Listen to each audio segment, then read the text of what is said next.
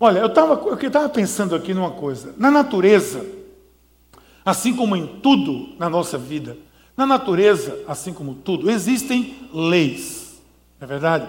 Essas leis, se elas forem seguidas, se elas forem obedecidas, elas naturalmente nós vamos ter a possibilidade de nos sairmos bem em tudo aquilo que fazemos.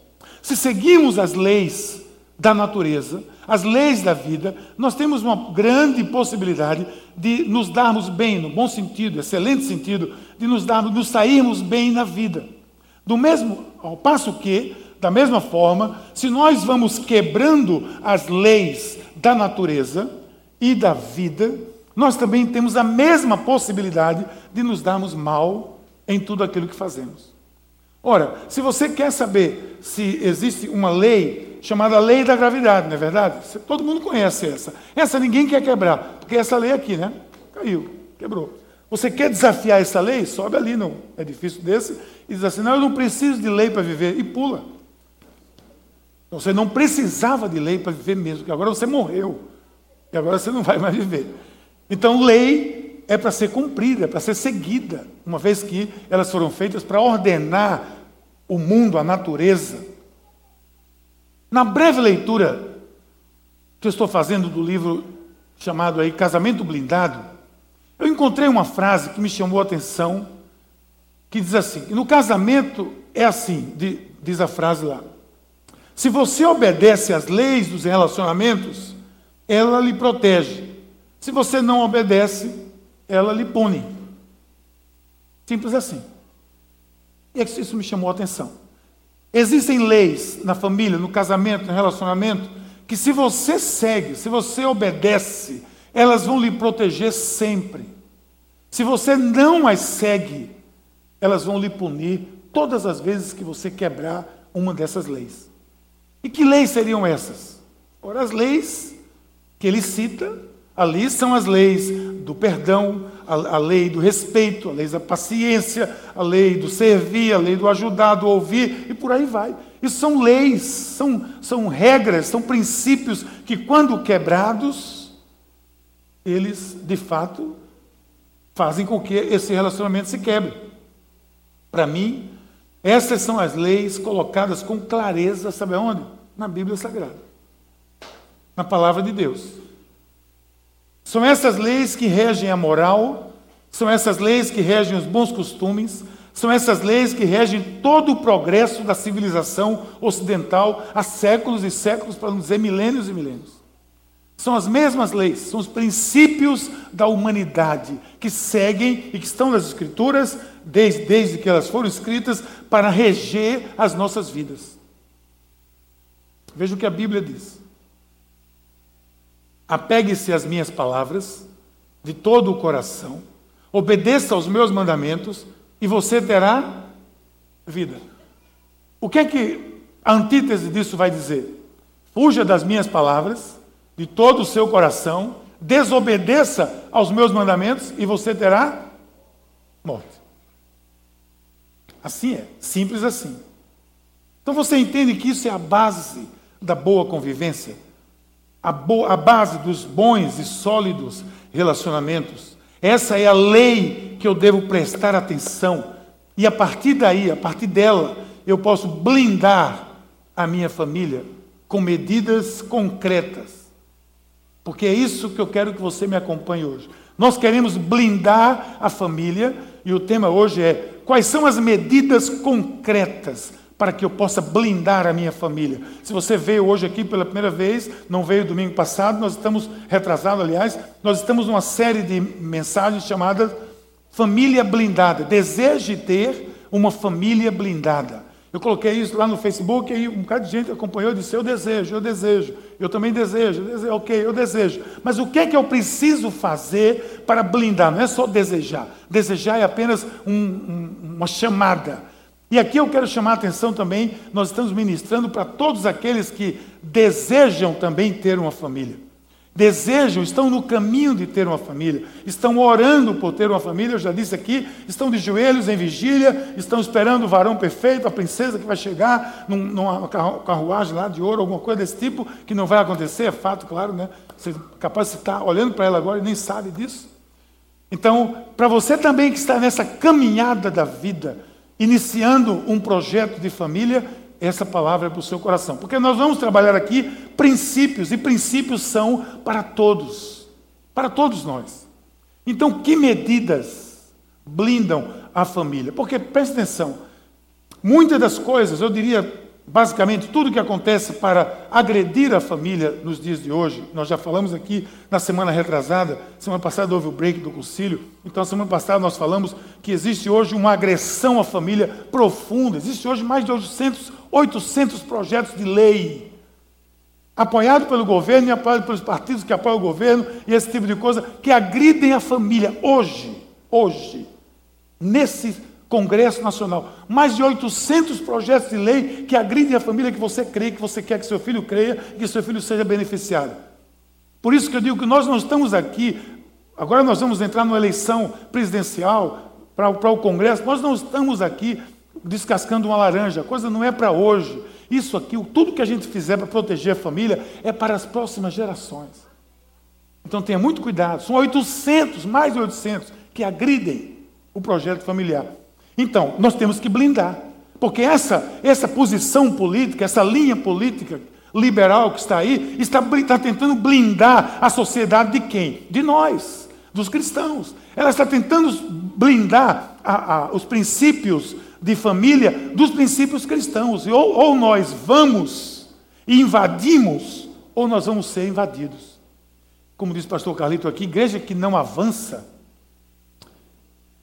ela é tomada. A igreja está aqui para avançar. Nós já dissemos aqui, nós estamos aqui para que as portas do inferno não prevaleçam. Então, essa é uma das medidas que nós temos que tomar. Se as pessoas aí estão blindando tudo por conta do evangelho, nós temos que blindar os nossos conceitos. Não se iluda. Nós estamos vivendo os dias mais perigosos e difíceis para a família nesse país dos últimos, das últimas décadas. A gente não viu coisa tão agressiva contra a família como nós estamos vendo hoje em projetos políticos nesse país. Então, por que nós estamos aqui ministrando sobre isso? Porque nós temos que blindar, temos que proteger a família.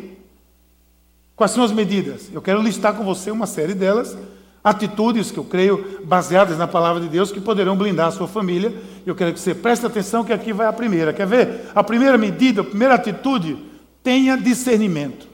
Tenha discernimento. Coloque discernimento para dentro da sua vida, da sua casa. Aonde você vai encontrar discernimento? Na palavra de Deus.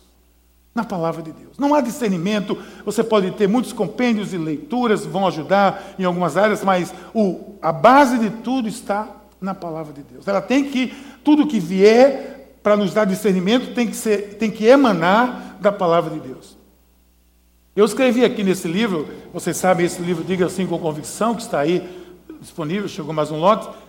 Eu escrevi coisas aqui que eu creio profundamente é a razão de muitos dos nossos relacionamentos familiares serem aquém daquilo que é o projeto de Deus.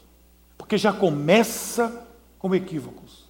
Lá na base, lá atrás, como eu falei aqui, lá no piscar de olho, na paquera, sei lá como é que chama hoje, já começa, às vezes, equivocado. Já começa fazendo concessões, já começa abrindo brechas, já começa dando um, um, uma base que não tem solidez. Todo relacionamento tem que ter um ponto de partida, não é verdade? Aquilo que gerou o interesse, aquilo que chamou a atenção sua naquela pessoa, aquilo que despertou, aquilo que fez arrepiar o cabelo do seu pé, aquele negócio que você se derreteu, aquilo que é ela, não passou assim, você é ela. Essa eu vou atrás. Pegou o cavalo e saiu atrás. No caso, não foi o cavalo, pode ter sido uma bicicleta, né? uma motocicleta, um carro, alguma coisa. Você foi atrás, perseguiu, porque chamou atenção. Então, ali é o ponto de partida. Esse ponto de partida é o início de uma jornada para uma caminhada que Deus querendo, vai ser para toda a vida. É o início de uma jornada. Então, é um ponto de partida. E o ponto de partida não pode ser esse apenas apaixonado. Eu já falei aqui, vou repetir: paixão é, de certa forma, algo muito perigoso. Nós, temos o primeiro impulso, o primeiro impulso, tudo é paixão. Mas depois, essa paixão tem que se solidificar. O ponto de partida Talvez seria eu estou amando ou eu estou apenas apaixonado? Eu tenho que discernir isso. Porque não dá para casar somente apaixonado. Eu tenho que casar amando e apaixonado. Paixão não pode acabar, mas o amor tem que vir junto. Por que está dizendo isso, Miguel? Claro, porque nem todo mundo que está apaixonado está amando. Paixão é um sentimento diferente. Eu tenho que discernir isso. Onde está o ponto de partida que pode nos ajudar a seguir contentes na corrida da vida? Antes de largar, eu devo saber onde largar, e aqui é o ponto de largada correto. Discernimento. Olha o que diz a palavra. O bom senso guardará, o guardará, e o discernimento o protegerá. Vai blindar. Com discernimento, você blinda o seu relacionamento, você blinda a sua família. Pessoas que confundem paixão com amor dão uma largada bastante equivocada. Então aqui está uma palavra para você, quem sabe que está começando. Aqui vai uma palavra para você que ainda está solteiro, iniciando um relacionamento. Não cometa esse equívoco de não discernir essas coisas com claridade. Eu escrevi aqui uma, uma frase que eu tirei de um pensador chamado Thomas Fuller, que ele diz: quando a paixão entra pela porta principal, a sensatez foge pelas portas do fundo. E é pura verdade. Quando a paixão entra pela porta principal, a sensatez sai pela porta do fundo. Há uma luta entre paixão e amor. Há uma, uma briga entre paixão e amor. Porque, disse o poeta, eu já citei aqui outras vezes, e vou citar de novo, a paixão, disse ele, é a minha adrenalina, a adrenalina que arde na retina quase a me cegar. Isso não pode ser bom. Não pode, pode. Quem aqui gosta de ter conjuntivite? Estou adorando ter conjuntivite. Ninguém gosta, não pode ser bom um negócio desse. Faca de dois gumes, preso por ciúmes, ou livre para voar. Vale até mentira, mas ninguém mentira o meu enfeitiçar. Pronto, falou tudo. Paixão às vezes é um enfeitiçar. Vale até a mentira. Mas ninguém me tira, diz o poeta, esse enfeitiçar. Estou enfeitiçado. Estou apaixonado. Mas se isso não assentar o facho, como dizia a dona Lenita, minha mãe, se não assentar o facho, isso pode dar problema. A paixão, ela vai se assemelhando a um amor platônico, que é aquele sentimento distante, que diz amar, mas não conhece, nem quer conhecer. Quando conhece, não ama mais. É um sentimento adolescente, idealista, sonhador, mas que se distancia da verdade e se aproxima da fantasia do vestido branco, da cortejo, aquele negócio todo. Fica por ali. Isso tem mais a ver com paixão. Eu tenho que ter discernimento para saber aonde eu vou, onde eu estou no meu relacionamento. Paixão é algo incendiado. Paixão não enxerga nem o óbvio. Já tentou convencer alguém apaixonado por um sem vergonha, por um cabra safado? Já tentou convencer, esse cara não presta. Mas eu não consigo enxergar isso. Né? Onde está? Ele está cego, está ardendo na retina. Ele não enxerga nem o óbvio. Aí age como? Por impulso. Paixão é dominadora, é ciumenta. Então, da mesma forma, o discernimento tem que estar presente dentro da família, nos relacionamentos, especialmente no conselho. Tenha discernimento, no conselho. Conselho dos pais, conselho dos mais velhos. Ouçam, meus filhos, a instrução de um pai. Estejam atentos e obterão discernimento. Olha aí. É provérbios. Isso aqui é princípio bíblico, gente. O maior discernimento vem de ouvir o maior dos pais, o Pai Celestial. Dê ouvidos a Ele e você obterá discernimento. E onde é que ele fala? Na palavra. Filhos honrem seus pais, pais não irritem seus filhos, estejam atentos, ouvidos abertos, espírito quebrantado, identifiquem primeiro o que é vontade o que é propósito de Deus na sua vida. Essa é a largada certa. Se isso é uma jornada juntos, essa é a largada certa. Família blindada tem que ter discernimento. Assim, entende cada momento. Vai produzir a atitude certa para cada momento. Então, primeiro, antes de tudo, busque discernimento. Não haja por impulso. Isso é coisa de paixão. Não, aqui tem gente que pode estar em diferentes fases, mas nós, a maioria aqui talvez não esteja nessa fase. Nós não podemos estar agindo por impulso, nós temos que ter discernimento. Você tem uma casa, um esposo, um marido, filhos, você tem algo para gerir sua vida. Você vai buscar conselho aonde? Onde vem o, de onde vem o discernimento para a sua vida? Qual é o nosso conselho? É a palavra de Deus. Segunda atitude que eu acho que gera blindagem na família. Aposte na fidelidade. Porque aqui começa o acerto, é a largada certa. Se ali é o ponto de partida, a largada certa é quando você aposta na fidelidade. Nós somos adoradores, somos servos de um mestre que é conhecido por sua fidelidade. Os carros por aí têm adesivos, talvez o seu tenha. O que é que diz? Deus é fiel. Não sei se eu sou, mas eu sei que Ele é. Não é verdade?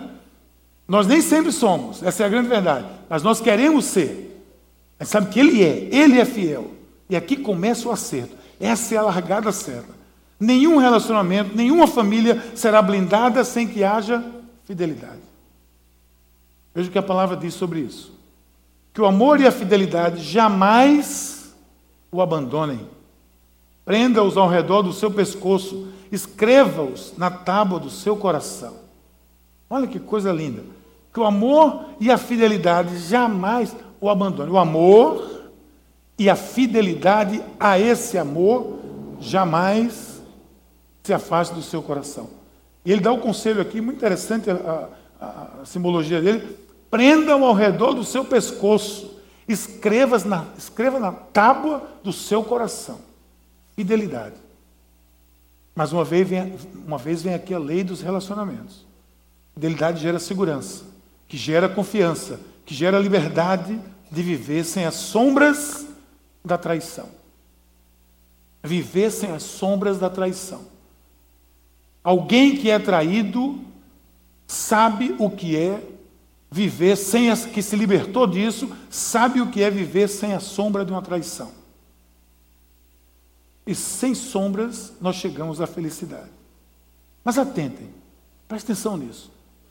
A fidelidade é uma atitude que blinda o casamento, que blinda seu relacionamento na mesma medida que aproxima você do caráter de Deus. Porque Deus é fiel a todas as suas propostas, não é verdade? Deus não é homem para que, que minta. Então eu procurei ser fiel, por exemplo, à minha esposa, aos meus filhos, desde os nossos planos iniciais, aos nossos sonhos, até o mais básico do nosso relacionamento, que é a fidelidade conjugal, que é o mais básico. Nós não estamos falando aqui apenas de traição conjugal, de intercurso sexual, desse tipo de coisa, que isso é uma das coisas que se pode trair, mas você trai a pessoa, você não é fiel Desde o começo, quando você não é fiel ao que você disse aqui, aqui onde você casou, não sei se você disse, mas devia ter dito, na riqueza, na pobreza, na saúde, na doença, melhor ou pior a sorte, eu vou estar com você. Não disse isso? Disse isso. Tu adoece, vou ter que cuidar dessa pessoa, vou ter que cuidar dela. Vou ter que cuidar dela, está doente. Empobrece, aí complicou mais ainda. Estava fazendo o primeiro casamento que eu celebrei como pastor. Primeiro casamento, veja que coisa maravilhosa. Primeiro casamento, no hotel aqui em Recife. Eu, o pastor não podia ir, disse, vai tu, só tem tu, vai tu mesmo. Eu fui. Cheguei lá, casamento, eu estou lá fazendo a cerimônia, aquela multidão, aquele povo. E quando eu disse assim para o casal, assim, na declaração, né, você vai ser fiel, na saúde, na doença, é, a moça repetiu, na riqueza ou na pobreza, ela engasgou, engasgou. Engasgou, engasgou e não saiu. Ela começou a rir. Ela teve uma crise de histérica de riso. Ela ria, ria, e eu fiquei naquela situação. Imagina eu estreante ali, debutante do casamento, todo mundo rindo como vocês estão rindo, ela rindo aqui na minha frente, e eu em pânico, eu digo, o que é eu faço? Eu tenho ou rir, ou eu vou rir, eu vou contar uma piada, porque justifica esse negócio aqui, todo mundo está rindo. E eu disse para ela, não, não sei qual é a graça, minha filha. Eu sei que é difícil, mas você tem, você tem que dizer. Imagina isso. Cara ali, fazendo primeira, primeira vez que eu fui fazer um casamento, aconteceu isso comigo. Princípio de fidelidade. É fidel, fiel aonde? Nos meus planos. Você fez planos. Você tem sido fiel aos planos que você fez, mas eu não fiz, então você não é fiel nem a Deus, porque se você vai entrar num casamento com alguém, você tem que fazer planos. Isso aí você vai ter que ler o livro, aí vai ter que ler, porque você vai ter que planejar. Planejar, gente. A gente viu aqui na semana retrasada, fazer os planos. Então eu tenho que ser fiel àqueles planos que eu fui. Está planejando casar? Tá, então pronto, você tem que ser fiel desde esse momento. Fiel a tudo, fiel nas intenções, fiel no propósito. A fidelidade conjugal é a consequência de todas as demais fidelidades. A fidelidade do intercurso, da relação sexual, essas coisas, é apenas a consequência da fidelidade como princípio e atitude de todas as outras áreas da sua vida. Quando nós somos fiéis a Deus, nós tendemos a ser fiéis em tudo. Então inicie por aí. Como vai sua fidelidade com Deus? Você não vai ser fiel a ninguém antes de você ser fiel a Deus. Ele que ensina você o que é verdadeiramente fidelidade. Porque só Ele sabe o que é puramente fidelidade. E esse princípio é válido para todas as áreas que elas vão ditar a direção que você vai seguir. Então, blinde o seu casamento com fidelidade. Fidelidade. Quando Jesus chega naquele extremo para dizer: se você olhar para uma pessoa com os olhos impuros, você já está pecando. Por que ele está dizendo isso? Não precisa você ter o ato, não precisa você ter o intercurso com a outra pessoa. Você já está quebrando um princípio de fidelidade por estar desejando outra pessoa. E aí é passível de quê? De arrependimento. E tem um Deus que nos acolhe para isso. Mas precisam, precisamos o quê? Nos arrepender. Eu preciso me arrepender. Então entenda. Por isso que Jesus pede para a gente orar assim: ó, não me deixe cair em tentação. E elas acontecem. Então blinde seu casamento com fidelidade. Bote uma, uma, uma, uma bolha protetora de fidelidade. Tenha alguém que você possa compartilhar, tenha alguém que você possa, um, um, parceiro, um fiel, um padrinho, seja no CR, seja onde for, na sua célula, gente, seu pastor, alguém que você possa compartilhar junto. Eu, eu, eu preciso caminhar em fidelidade. Alguém vai ser o seu parceiro de oração, vai orar com você, vai estar junto com você. Quer ver um terceiro princípio? Exercite paciência. Será que é preciso? Exercite paciência, muita paciência. Qual foi o dia no seu casamento, na sua família, que você não precisou ter paciência? Não é verdade. Não, não diga que não teve esse dia. Não teve esse dia. Você precisa ter paciência todo dia. Porque, no mínimo, você tem que ter paciência com você mesmo. Você mesmo quer fazer muitas coisas que você diz, ai meu Deus, eu tenho que ter paciência comigo mesmo. Então, exercite paciência. Largue por último, mas largue bem. Se é uma jornada, seja o último a largar, mas largue bem. Porque é essa largada que vai fazer você chegar lá. Esse é um princípio excelente. Nem sempre quem ganha a corrida é quem larga na frente, lá na primeira fila. Toda corrida precisa de uma estratégia. Na vida, a gente precisa de estratégia. No casamento, na família, a gente precisa de estratégias. Porque você vai acabar chegando na frente, porque tem uma estratégia montada para viver. Parte dessa estratégia se chama paciência. Olha o que Provérbios 14 diz: O homem paciente dá prova de grande entendimento, mas o precipitado revela insensatez. Princípio, guarde para você, guardo para mim. Em tudo a precipitação traz prejuízo e quem se precipita, em última análise, fez porque não teve paciência, não é verdade? Eu me precipitei porque eu não tive paciência. E paciência é um fruto do Espírito. Todos aqueles que têm Jesus têm paciência.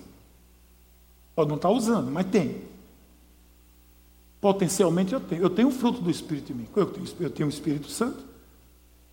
Talvez eu não, eu, não, eu, eu não esteja adubando, não esteja colocando água, irrigando, suficiente para que ele brote e cresça, mas ele está ali, ali guardado.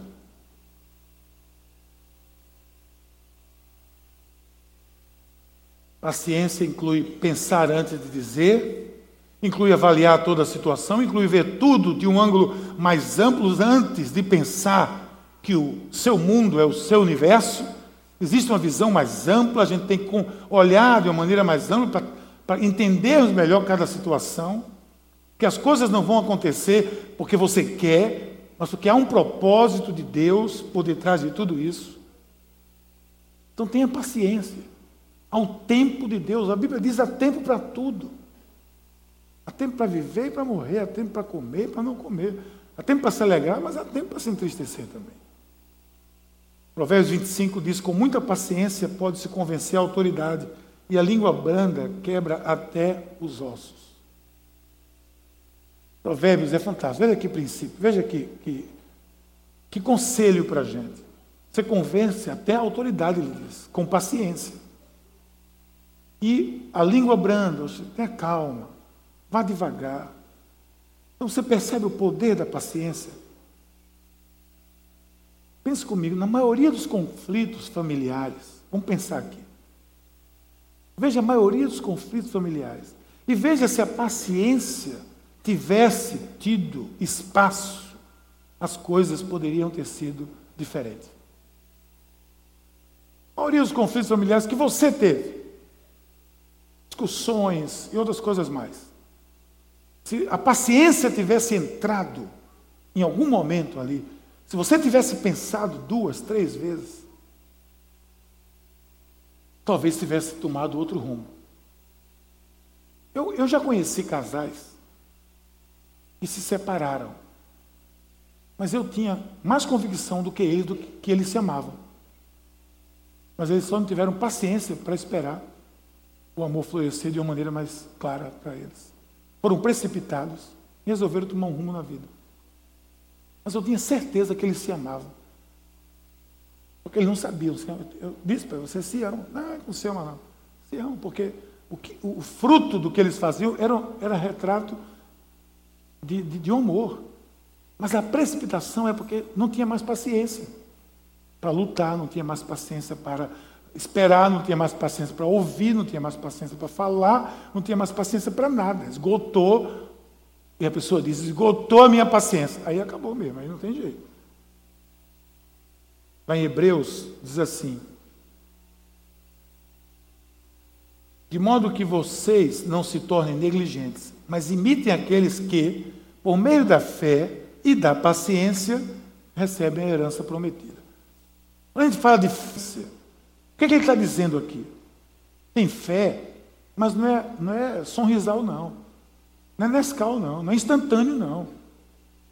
Não é abrir uma fruta e, comer, não. É plantar uma semente. Há um processo. Nós somos seres humanos. Olhe para você mesmo. Para você mesmo. Nós temos dificuldades, nós temos coisas que precisa levar tempo, que até nós mesmos já lutamos com isso há muito tempo. Imagina outro que está junto de nós. Então, para blindar a sua família, blindar, paciência.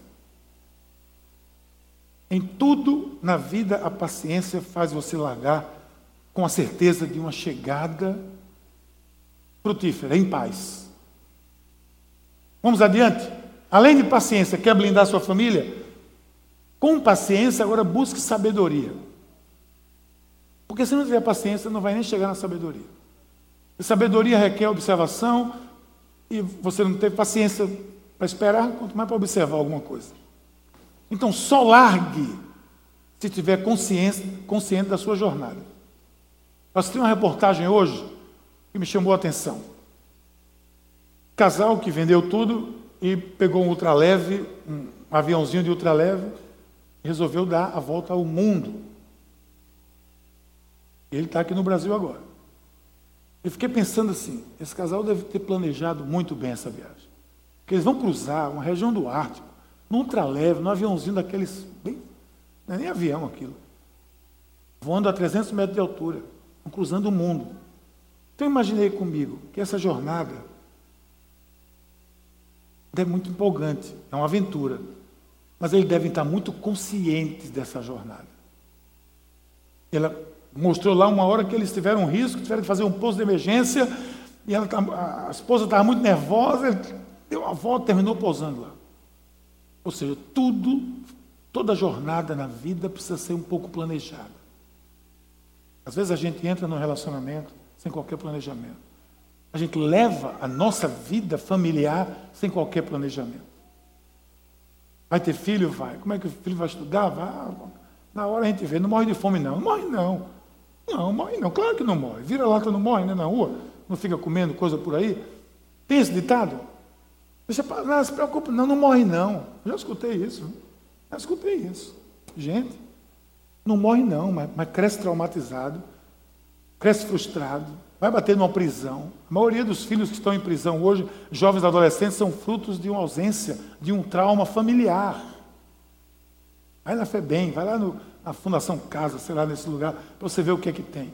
É gente que viveu em uma família desestruturada, sem planejamento, sem, sem pensar no, no que vai fazer, sem sabedoria. Então busque sabedoria, porque desde o início da criação, o ser humano estuda maneiras de se relacionar melhor um com o outro. Sabedoria vem aí como a fundamental questão para nesse tratar das pessoas. Por isso que o conceito geral de sabedoria, sabe qual é? É inteligência mais paciência. Eu achei interessante isso. É inteligência mais paciência é igual a sabedoria. Exatamente aquilo que eu disse no começo. Tenha paciência, porque você vai ter que abranger, ver uma coisa mais abrangente, ver o grande quadro, e não vai apenas ver o seu, a sua situação. Veja a situação como um todo. Você está querendo blindar sua família, seus filhos? Se coloque no lugar dos seus filhos, veja seus planos. Não se lance. Não faça, não, de, não deposite nos seus filhos as suas frustrações. Vamos falar sério aqui. Não deposite nos seus filhos a sua frustração. Seu filho não vai ser advogado porque você não foi. Seu filho não tem que ser médico porque você não foi e queria ser. Tem história, você fazer os 15 anos da sua filha, você faz uma festa temática de algo que ela nunca viu na vida. Que tema é esse? 15 anos só. 15 anos foi quando? 2014? 2000? 2000 foi. Ano que vem a pessoa que tem 15 anos nasceu no ano 2000. A pessoa faz uma festa dos anos 50. Aí decora tudo dos anos 50. Para quem foi essa festa? Foi para ela, pô. Foi para a mãe. Mamãe, a festa não é sua. O casamento não é seu. Eu vou casar minha filha, vai ver a festa que eu vou fazer. Vou fazer assim, vou fazer assado, vou fazer assim. E, e ela? A bichinha lá, vai voltar pelo menos, a cor. Eu estava no gabinete pastoral muitos anos atrás e entrou um casal e uma senhora. Aí eu, pois não, é, vou marcar um casamento, ótimo, vamos lá, vamos conversar. Tá bom, e a senhora? Eu sou a mãe dela. Eu tá bom, prazer em conhecer a senhora. Ela pode nos deixar? Como assim não deixar? Eu quero participar aqui da conversa. Mamãe, a senhora não vai participar, não. Muito bom conhecer a senhora, mas a porta da casa é a freguesia, como é? A porta da rua é a freguesia da casa. Espera ali fora, tem um cafezinho, a senhora fica à vontade. Ela saiu assim, revoltada, porque queria participar de todo jeito da conversa que eu ia ter com a noiva com o noivo. A sabedoria espera a hora certa para agir. Ou seja, um sábio é aquele que tem paciência com as coisas e inteligência para executar isso. Com a ajuda de Deus, tenha paciência e sabedoria com a sua sogra, com o seu sogro, com a turma que está fazendo, quem sabe, até o seu casamento, porque às vezes dá trabalho mesmo. E agir com paciência, com sabedoria, é sinônimo de entender o momento, de agir, fazer o certo na hora certa. Fazer o certo na hora errada é porque não viu o quadro todo. Se antecipou ou se retardou. É saber falar e é saber ouvir. Mas de uma forma ou de outra, ela é a base de tudo no relacionamento, especialmente nas famílias. Você vai sempre lembrar de alguém, venha comigo, que por ter agido com sabedoria ou com a falta de sabedoria, marcou alguma coisa na sua existência. Eu acabei de dizer a vocês, acabei de visitar o, o bispo Sheriff, o nosso bispo, o nosso pastor, o nosso mentor durante muitos anos aqui no começo da nossa caminhada. O que é que marcava a vida desse homem? A sabedoria dele. Ele não tinha qualquer carisma externo que você possa imaginar. Ele não tinha. Ele não sabia contar uma história, uma piada, não sabia nada disso, não é nada disso. Mas ele tinha sabedoria. Ele aconselhava, ele aconselhava com sabedoria. E foi isso que me ligou esse homem de maneira profunda. É isso que me, me faz observar pessoas. É onde está a sabedoria. O resto a gente vai aprendendo, mas sabedoria tem que exercitar. Agora mesmo, estava na casa dele, passamos mais de duas horas lá conversando. Eu disse algumas coisas e ele ainda replicou comigo. 90 anos de idade. Ele disse, mas o senhor continua o mesmo. Ele ainda disse umas coisas, eu disse, mas ele está ativo mesmo. Ele está aqui. E respostas sábias, não foi, Valério? momento político do Brasil, do mundo, ele me dando cada resposta, essas coisas. Poxa vida, que coisa linda. A sabedoria, diz a Bíblia, construiu sua casa, ergueu suas sete colunas. Provérbios 9, 1. Construiu a casa, quem foi? Foi a sabedoria. E ergueu sete colunas. Por que sete? Porque são as colunas perfeitas, suficientes para segurar essa casa. Quer construir sua casa, assentar colunas de firmeza? Busque sabedoria todo o tempo, em todas as circunstâncias, porque além disso, como fruto da sabedoria, eu ainda digo a você que você tem que exercer muito cuidado. Exerça cuidado, cuidado de cuidar, cuidar das pessoas, cuidar da família. Ouse largar nessa jornada. Por que ouse? Porque cuidar do outro exige dedicação, esforço, atitude, que parece que não está presente nos dias atuais. Cada um que cuide de si, isso já contaminou a família. Como acabei de falar, se perde não, se cria. Cuide. Cuide daqueles que Deus colocou na sua casa. Seu esposo, sua, sua esposa, seus filhos, seu pai, sua mãe, cuide. Hoje nós estamos vivendo um momento de, também de de luto, o pastor Ricardo perdeu a sua mãe ontem. Dona Eulália.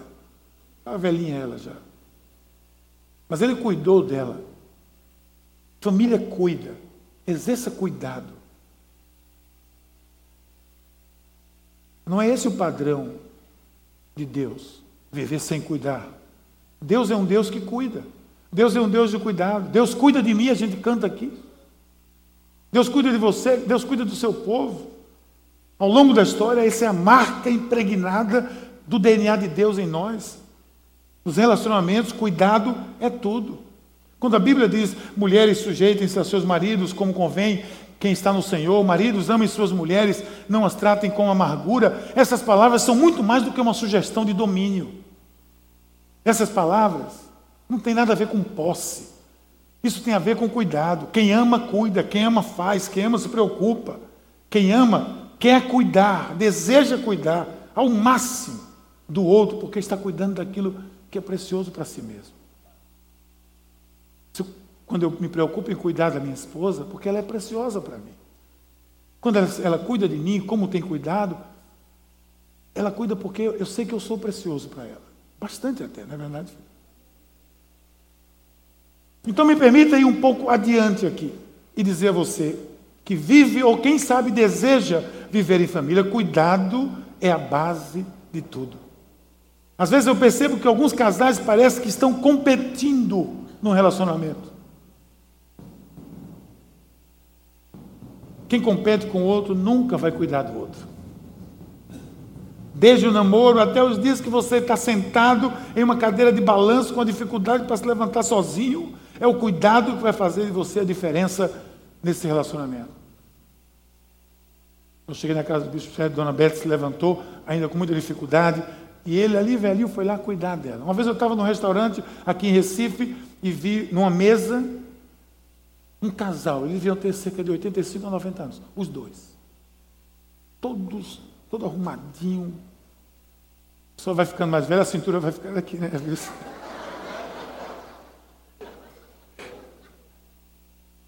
Eu é verdade. Olha a miúda aqui. Mas é verdade, gente. Veja o jovem, o jovem está aqui, assim, a cintura. A cintura do jovem está cada vez mais para baixo. A minha já está aqui, ó. Daqui a alguns anos está subindo. Eu tinha um professor de cálculo na faculdade, que ele era bem velhinho, o senhor, muito sábio. É, e ele, quando ele chegava, a, a, cintura dele era quase aqui, assim. Ele, quando puxava o cinto, apertava, ele pensava que ele ia se partir em dois. Aí estava lá o casalzinho, assim, bem velhinho, e eu fiquei prestando atenção no cuidado dele com ela e ela com ele. Pareciam namorados. Pareciam namorados, igual a gente. Pareciam namorados. Pareciam que estavam flertando. Pareciam que estavam se paquerando naquele primeiro dia do encontro dele. E eu, eu comi menos naquele dia, ficar observando aquele casal. Quando ele foi sair, ele saiu, levantou, puxou a cadeira. Assim como eu faço com a Valéria. Puxou a cadeira assim, para ela, ela sair também. Foi... Aí você puxa minha cadeira tantas vezes. Então escute, escute aqui esse conselho. Noivos, namorados, casais. Se há cuidado entre vocês, se houver, faça isso. Crescer na sua vida. Se não perceber, cuidado. Vá com calma nesse relacionamento. Faça isso acontecer. Cuide, zele. O cara cuida mais do carro do que da namorada. Cara cuida mais da prancha de surf do que da namorada. Não pode isso. Não é, Rusté? Não pode. Uma vez meu sobrinho ia na rua com a prancha de surf assim, nova que ele comprou, Alexandre. Aí ele veio um carro e passou numa poça de lama. Sabe o que ele fez? Botou a prancha para trás e ficou na frente assim. Aí se melou todo de lama. A prancha estava inteirinha.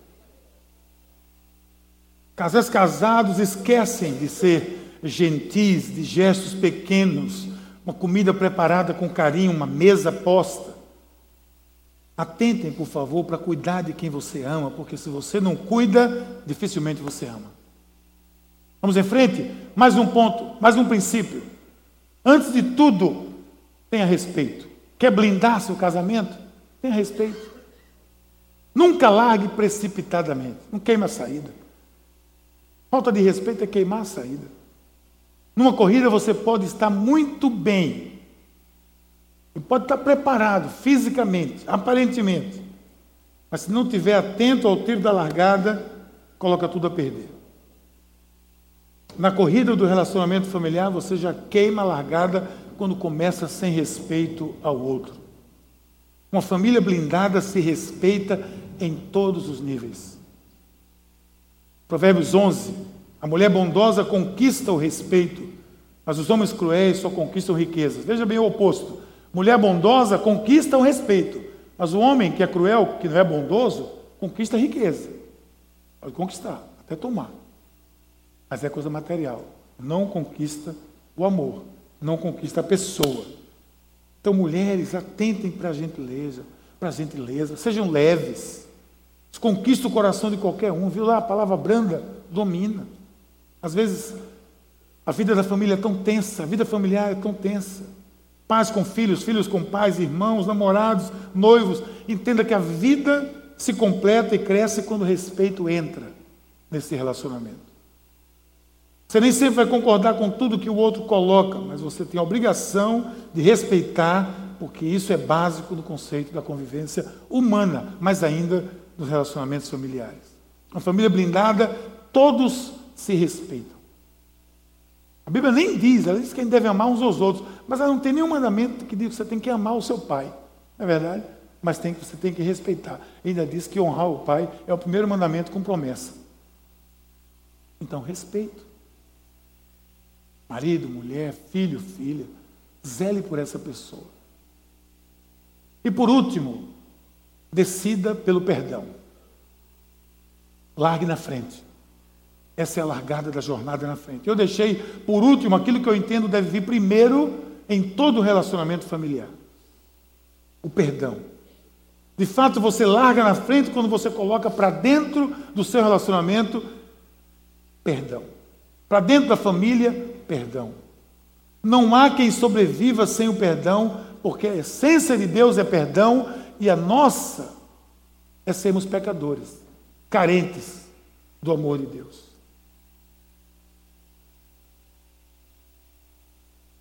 Ele amou o mundo para perdoar você. Ele enviou Jesus para trazer perdão.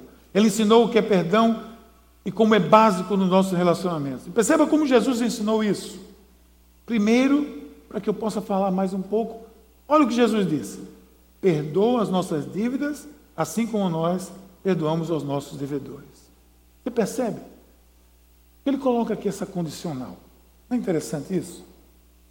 Ele ensina que essa é a dinâmica da vida. Perdoe, assim como eu perdoo. Porque a nossa fragilidade, ele coloca como condição. Uma condição só: perdoa, assim como eu perdoo. Gente, atente para isso aqui. Não há como ser diferente. Nós somos frágeis, somos errantes. Se nós não percebermos isso, por último, e mal na jornada da vida e dos relacionamentos, nós vamos, de alguma forma, tropeçar lá na frente. Porque nós somos errantes. A condição vem para me alertar da minha limitação. Entenda isso aqui. Quando você se conhece, quando você assume, quando você compreende o outro e todas as suas limitações, assim como as suas próprias, o perdão vem com mais facilidade. Então, essa condição, assim como, me obriga a ver no outro e me obriga a me ver no outro. Sem essa condição, a vida torna, se torna um puro legalismo, uma série de julgamentos que dificultam a convivência e dificilmente vai haver amor verdadeiro numa família onde o perdão não se estabeleceu. Não existe família perfeita? Claro que não. Mas existe família feliz. E uma família feliz começa por ter o perdão como ponto inicial de tudo. Quer blindar a sua família? Eu encerro aqui essa noite dizendo isso. Atente, essas atitudes podem blindar a sua família. Devem ser pensadas desde o primeiro momento que os olhos se cruzam. Eles se cruzam, sabe como os olhos se cruzam? Os olhos se cruzam numa intercessão de pessoas imperfeitas, que são carentes da misericórdia de Deus. Então, na família, nos seus planos, coloque perdão. Coloque discernimento, coloque fidelidade, coloque paciência, coloque sabedoria, haja com respeito e considere o perdão como uma atitude básica dentro do seu relacionamento familiar. Você estará blindando a sua família é um bom início, é uma boa largada colocar isso como princípio para a sua vida. Vamos orar? Pai querido, muito obrigado, Senhor, pela tua mão sobre as nossas vidas, obrigado pelos conselhos da tua palavra, obrigado porque eles nos chamam, Senhor, a atenção de como precisamos blindar de fato as nossas famílias, os nossos relacionamentos, os nossos projetos de vida em comum. Que isso, Senhor, seja uma marcação em nossas vidas, seja um marco em nossas vidas, que seja uma decisão que nós vamos tomar, que ao sairmos daqui não possamos esquecer isso e viver como se isso nunca tivesse sido dito, não por mim, Senhor, mas por tu mesmo, pela tua palavra. Que esse papel que nós temos aqui no boletim, que esse gás seja marcado, levado, colocado na nossa vida, dentro da nossa Bíblia, nos nossos livros, na nossa casa, para que nós possamos gerir as nossas famílias com esses princípios que vêm do teu trono, Senhor. Assim queremos, assim desejamos. Em nome de Jesus. Amém. Nós vamos louvar.